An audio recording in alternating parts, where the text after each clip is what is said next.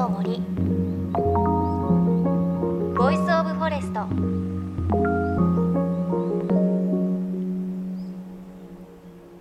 おはようございます。高橋真理恵です。10月に入り今年はねいつもとちょっと違いますが涼しくなってちょっとお出かけしたいな紅葉も見に行きたいなというね時期になってきましたね。そんな中先日ハンドインハンドという番組の取材で熊本県に行ってきました。でその同じ週にプライベートで熊本県に行ってきました。熊本県の阿蘇に行ってきたんですがちょっと考えてみると1週間のうち5日間熊本県の阿蘇にいて2日間東京にいました。もうどんだけ熊本県の阿蘇が好きなんだよっていう感じなんですが本当に大好きです。ずっと名物の赤牛を食べるか温泉に入るか赤牛を食べるか温泉に入るかっていう生活をしていたのでちょっとね5日間ぐらい経ってもねまだ体中がね硫黄臭いんです。ただそれもまた幸せな感じがするんですがなんかねこう話すと遊んでばっかりのような感じがしますがそうではなく熊本県阿蘇の大自然の魅力もちゃんと取材をしてきたのでまた番組内でねその模様もお伝えできればというふうに思います。いやー5日間もいたからまたね阿蘇にねもう帰りたいんです。さあ JFN38 局を結んでお送りします。いのちの森 Voice of Forest。今日は番組で継続的にお伝えしている鎮守の森のプロジェクトの活動レポートをお届けします。今回取材をしたのは宮城県岩沼市にある千年希望の丘。東日本大震災の津波被害を受けた海岸沿いに森の防潮堤を作る取り組みで2013年から市を挙げての植樹活動が続いています。そしてその活動がいよいよ大きな節目を迎えようとしているんです。JFN38 局をネットしてお送りします。いのちの森 Voice of Forest 今日も最後までお付き合いください。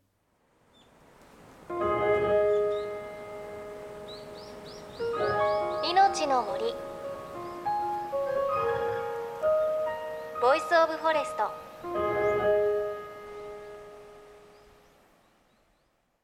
高橋真理恵がお送りしています。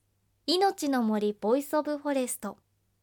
今日は宮城県岩沼市千年希望の丘で行われた植樹イベントのレポートをお届けします。千年希望の丘。こちらは津波の被害を受けた岩沼市沿岸部の土地に6つの公園を整備。公園に小高い丘を作って11キロにわたる森の防潮堤でつなぐという取り組みです。植樹は2013年から始まり2020年までにおよそ35万本の木を植える計画です。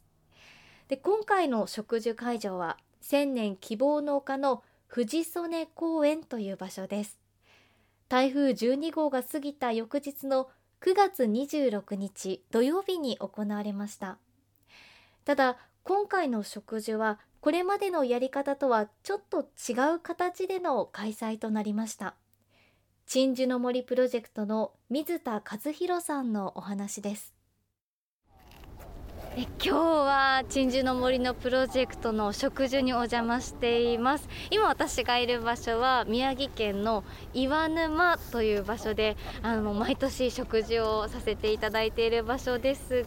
早速お話伺っていきますが今年は例年とはちょっと違う年になりましたね。そうですね。やはりコロナのことがございましたので当初4月に予定していたこちら千年希望のお金の1万本のえー、まあ、ファイナルという形でそういう予定だったんですけれどもやはりそれが流れてしまったので、まあ、今回は小規模ですけれども合計3000本を植えようと思っております。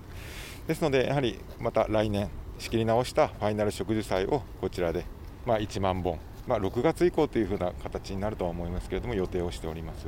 ね、今回はね宮県内の方だけの募集ということでしたが次のファイナルは多くの方に来てもらえるといいですよね。そうですね。県内だけでなく全国もう世界でも結構ですけれども、いろんな方集まっていただいてここが一番最後の場所になります。ですのでここが完成して千年希望農家の森がすべて完成するという、まあ、完成ではないんですけれども植えるのが完成するという形になりますので、まあ、そういった記念のイベントにしたいなと思っております。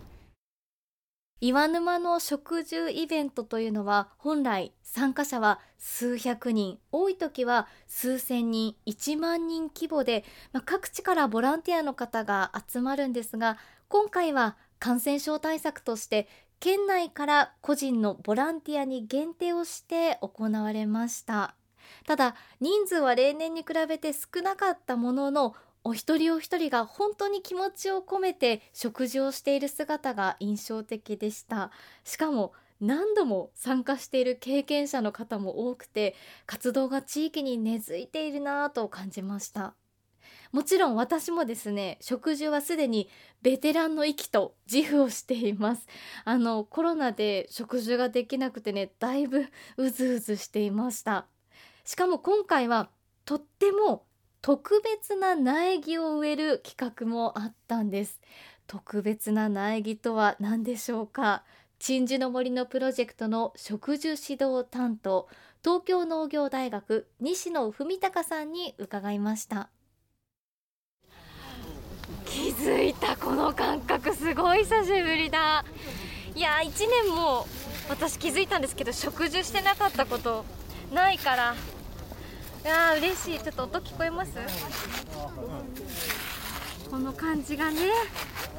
でもマリエさんが今あの植えようと思っているのは、シャリンバイといってですね。シャリンバイ。はい。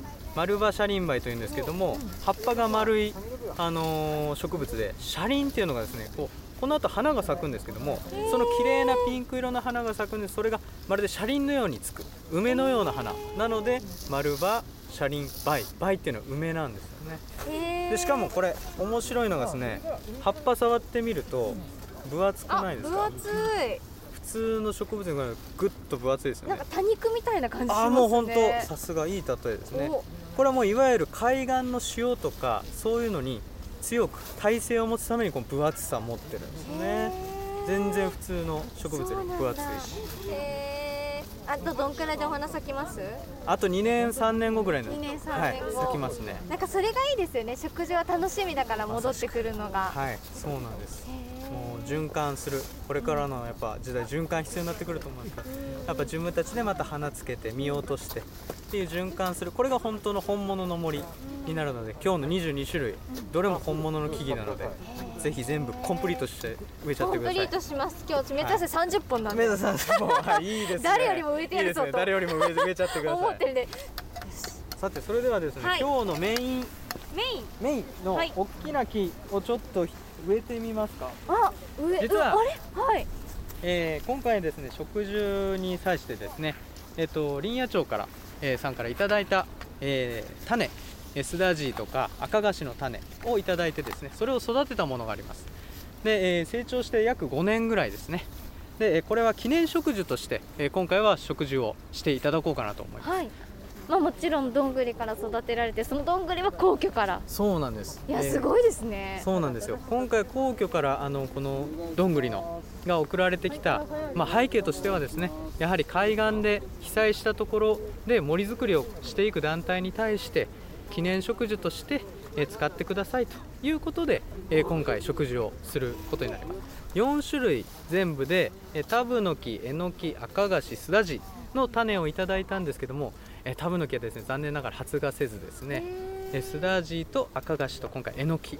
今回この3つの苗を植えることになります、はい、大きさ的には2メートルぐらいあります。はい。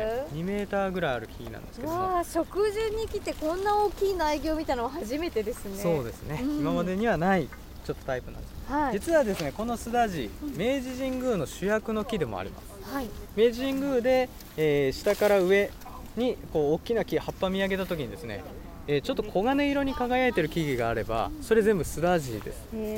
この木々は約大きくなると20メーターぐらいまで大きくなる木々になります。しかもまだ喋り続けるとですね、はい。このどんぐり食べれます。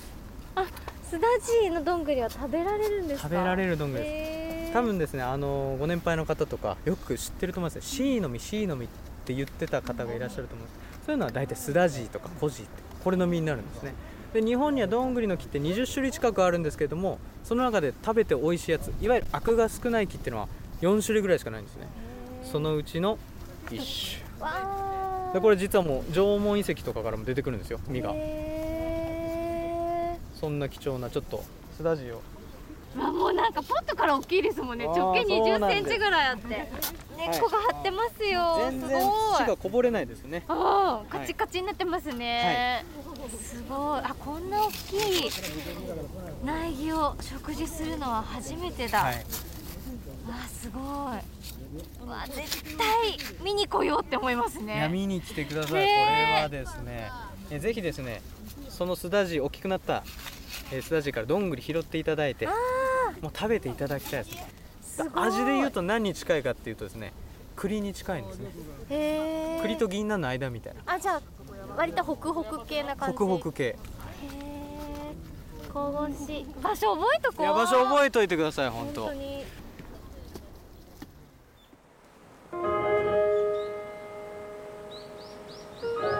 命の森。 Voice of Forest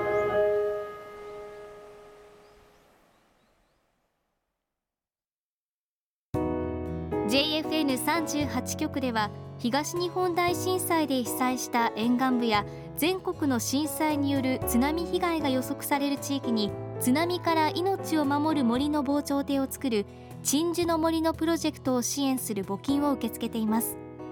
この命を守る森づくりに取り組んでいる AIG 損保は中小企業のリスクにフォーカスした損害保険のラインナップビジネスガードを法人会納税協会会員の皆様に提供しています。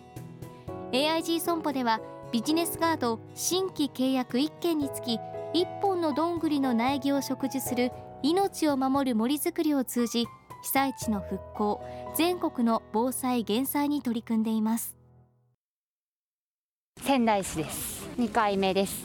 もう今日も楽しい。もうめっちゃ楽しい震災前とかはあんま気にしてなかったですけどそういう木とかいっぱいもっと増えてほしいなとは思いますね。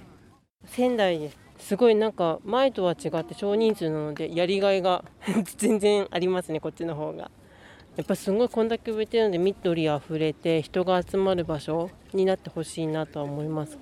はい今高校生です、まあ、育つまでに2 3 0年かかるってことなんで多分2 3 0年後に自分が見たらあー自分がここ植えたんだなみたいなのはあるのかなってちょっと思いましたね。津波とか震災の経験をもとに作ってる場所なんで同じ被害がなければいいかなっていうふうに思います。楽しいです。植えた後に綺麗なのが楽しいです。また並木が見られるといいなと思います。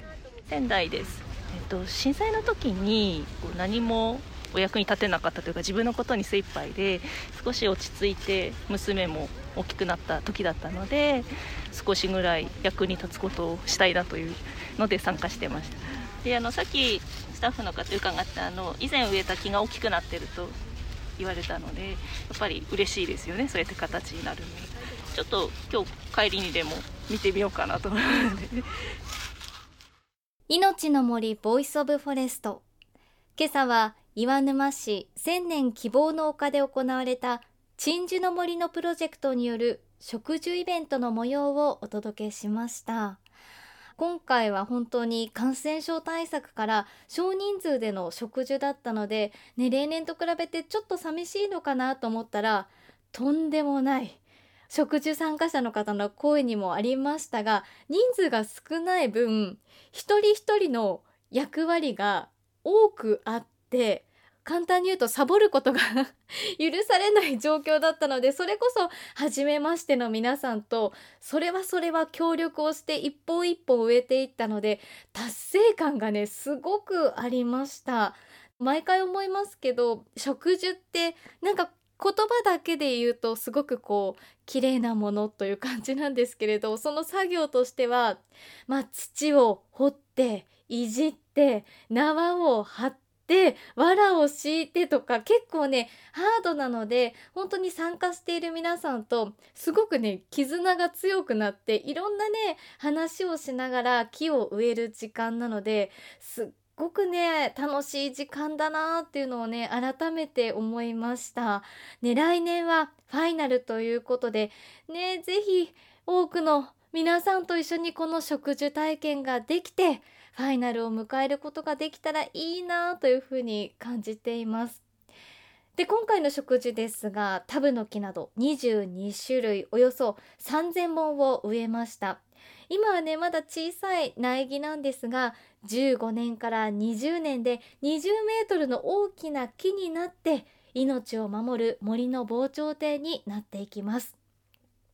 さあそして来週のこの時間なんですがお話をしていただいた東京農大の西野さんもう番組にも何回も出ていただいていますがコロナ禍で植物についてのお話をあんまりする機会がなかったということでまあこの日も愛が止まらない話が止まらないという感じだったのであの来週はこの日食事をした22種類の木の特徴やあとはへーってって思うような面白いお話たくさんしていただいたのでその模様をお届けしたいと思います。